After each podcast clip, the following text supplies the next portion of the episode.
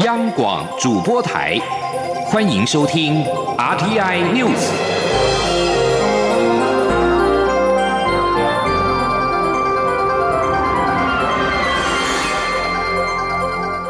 听众朋友您好，欢迎收听这节央广主播台提供给您的 RTI News，我是张顺祥。针对中国领导人习近平日前有关不称霸、不允许分裂领土等主张。行政院长苏贞昌今天上午出席活动的时候受访表示，台湾人民保卫家园的决心非常的坚定，但台湾从不与人冲突，中国不要用战争威胁台湾人民，也希望习近平说到做到，不要制造区域和平的困扰。记者王兆坤的采访报道。中国日前纪念抗美援朝七十周年，领导人习近平发表“中国永不称霸、不扩张、不允许任何势力侵犯分裂领土”等相关谈话。行政院长苏贞昌对此回应指出，希望习近平说到做到，不要称霸，不要制造区域和平困扰，台湾不要战争，但也不要用战争威胁台湾人民。他说：“台湾人民一直以来。”从当年在国民党一党独大威权统治的时候，就老是用战争恐吓台湾人民。但台湾人民多少世代以来、多少年来，要在这块土地上坚守自由民主，做这块土地的主人。我们从不与人冲突，但我们保卫家园的决心一定非常坚定。前总统马英九批评执政党将台湾光复节连结中共一中原则。苏奎认为，在台湾可以自由表达各种意见，可是领导过政府、当过总统的人，讲话最好能够以台湾利益为优先，同时尊重台湾人民主流民意，注意这块土地的历史跟人民的感情。此外，关于连江县改名马祖县议题，苏奎表示，每个地方的名称。都有相关行政规划与感情，改名一事包括行政规划与法律等问题，不是那么简单，说改就改，更需注重地方人民感情，尊重民意。中央广播电台记者王兆坤台北采访报道。葡萄牙第一大周报《快报》二十四号在纸本全版以及电子版同步刊登专访外交部长吴钊燮，报道谈及中国对台军事等各种威胁。吴钊燮呼吁中国以和平、对等、民主以及对话原则处理两岸关系。尽管中国压力使得台湾参与国际组织情形受到阻碍，但欧洲以及拉丁美洲跟美日等友邦以及友好国家均支持台湾。台湾透过防疫成功以及援助他国等经验证明，将台湾纳入世界卫生组织，定有助全体国际社会受益。快报问及两岸关系近况，吴钊燮坦言，目前关系并不好，来自中国的军事压力加剧。数月来，中国甚至侵犯了过去几十年维护和平、稳定以及安全的台湾海峡与海峡中线。吴钊燮说明，中国的军事演习越来越严重，而威胁是真的。当一个独裁政权想要转移对国内危机的关注时，往往会将矛头朝外。例如，中国正面临的经济成长趋缓，以及美中贸易战。尽管台湾并未挑战，亦不构成威胁，仍可能成为北京目前需要的代罪羔羊。移民署今天表示，香港人李冰豪在台湾不法从事跟监拍摄港青参访活动。其行为已经违反了港澳条例的规定，废止其在台湾的居留许可，并在今天强制驱逐出境，而且管制一定期间不得来到台湾。一统征信被控受李冰豪的委托，跟监香港学运人士钟汉林来台湾的行程，照片辗转交由大公报等港媒刊登。李冰豪到案则称。是受到香港一家征信社委托，才找上一统征信。台北地检署认为，征信社的行为可避，但内容非属非公开活动，不构成妨碍秘密，不起诉。对此，移民署今天发布新闻稿表示，港人李斌豪违反了居留目的，在台湾不法从事跟监拍摄港青参访的活动。其行为已经违反了港澳条例等规定，予以废止居留许可。今天将他强制驱逐出境，并管制一定期间不得来台湾。内政部长徐国勇表示，台湾是自由民主国家，不论国人及外来人士在台湾均有免于恐惧的自由。部分红色媒体以雇佣征信社跟拍等不法手段，在台湾情搜。明显利用台湾的自由民主进行渗透、伤害人权，其行为不为民主法治社会所认同。国家通讯传播委员会 NCC 预定二十六号召开中天电视台换照案的听证程序。行政院长苏贞昌今天上午受访的时候表示，NCC 是独立机关，委员都是学有专精。经过立法院通过任命案，中天的执照到期是否准许换照，是由 NCC 独立依照职权独立运作审查。只有专业审查，没有政治审查。而过去在马政府时代，对于中天开罚是最高的，甚至于在上次到期的时候，也是附条件给他留校查看。所以大家可以看看啊，整个情形是怎么样，倒是不必给 NCC 加很多的各方莫须有的压力批评，这样才是尊重独立机构的独立职权行使，而不是反而以各种有的没有的想要去影响 NCC 的独立运作。苏奎强调，行政院尊重 NCC 是独立机关独立运作，我们不会介入。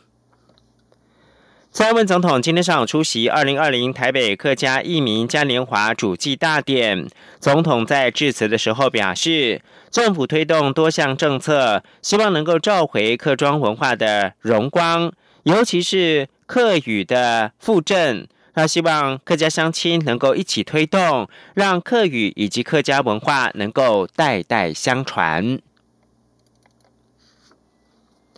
而蔡英文总统今天上午是透过赖贴文表示，今天是农历九月九号重阳节，他要祝福所有的长辈跟阿公阿妈们重阳节快乐。他也提醒，最近天气转凉，请长辈们注意保暖，出门多加件衣服。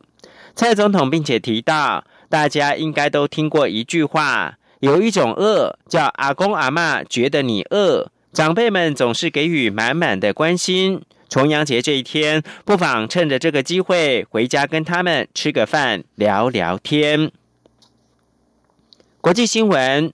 美国大选倒数十天，总统川普二十四号提前在佛罗里达州投票之后，马不停蹄的跑了三个摇摆州造势，他斗志昂扬，期盼能够极力缩小跟民主党的对手拜登的差距。在北卡罗来纳州艳阳之下，川普对支持者强调提供 COVID-19 疗法以及迅速的复苏经济的承诺。他说：“这是川普超级繁荣和拜登封城之间的选择。”虽然民调显示拜登民调持续领先。川普蛮不在乎的提及报道民调数字的政治组织跟媒体说，他们想让你丧气，这个数字比四年前好。川普在佛州投完票之后，挂着微笑，乐观的告诉记者：“我把票投给了一个叫做川普的家伙。”美国已经有五千五百万人提前投票，川普是其中之一。在民调持续落后的情况之下。川普急于收复失土，二十四号延续一贯忙碌的步调，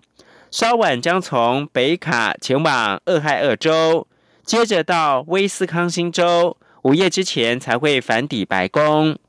但川普的种种动作也掩盖不了拜登紧追猛打的一个残酷事实：美国二十三号又创下了单日新增确诊的新高。一天就有将近八万人染疫。随着天气变冷，确诊人数预料还会进一步的攀升。焦点关注到泰国，在总理帕拉育未理会下台最后期限的情况之下，泰国反政府示威者二十四号表示，他们将在二十五、二十六号再度的集会抗议。泰国反政府示威者在二十一号期限，帕拉育必须要在三天之内下台，否则将要升高抗争。最后期限已经在二十四号的晚间十点，也就是台湾时间的晚间十一点届满。但是军政府仍然是重申，帕拉育不会辞职。在期满之后，一个示威团体表示，他们将在今天在曼谷再度的集会抗议。另外一个团体则表示，将于二十六号前往德国大使馆外面示威。借以表达对泰王瓦吉拉隆功长时间停留在德国寻欢作乐的不满。今年七月以来，示威者持续要求帕拉育下台，并且制定新宪法。最近，他们升高了改革诉求，要求限制泰王瓦吉拉隆功王室的权利。在二零一四年军事政变当中上台的帕拉育驳斥对他的指控。反对派批评帕拉育操纵去年的大选，借以继续的掌权。帕拉育二十四号到佛寺出席祈求国家恢复和平繁荣的诵经仪式之后，呼吁所有的泰国人民团结，共同的解决问题。帕拉育同时表示，他将在二十六跟二十七号召开国会紧急会议，寻求解决危机的方法。但由于帕拉育的支持者在国会中占多数，因此反对派对此不抱太大期望。三星电子表示，会长李健熙已经在今天二十五号辞世，享受七十八岁。在李健熙一手带领之下，三星从一家韩国的公司成长成为全球性的科技大厂。三星电子发出了声明说：“我们很难过的宣布，三星的电子会长李健熙已经辞世。李会长十月二十五号辞世，包括了副会长李在镕在内，家人随侍在侧。”声明当中说：“李会长高瞻远瞩，把三星从一家本土的企业转型成为全球首屈一指的创新者和强大企业。”三星目前是全球最大的家族财产，也就是所谓的财阀，在全球第十二大经济体韩国呼风唤雨。三星整体的营收相当于全国国内生产毛额 GDP 的五分之一，对国家经济健全扮演重要角色。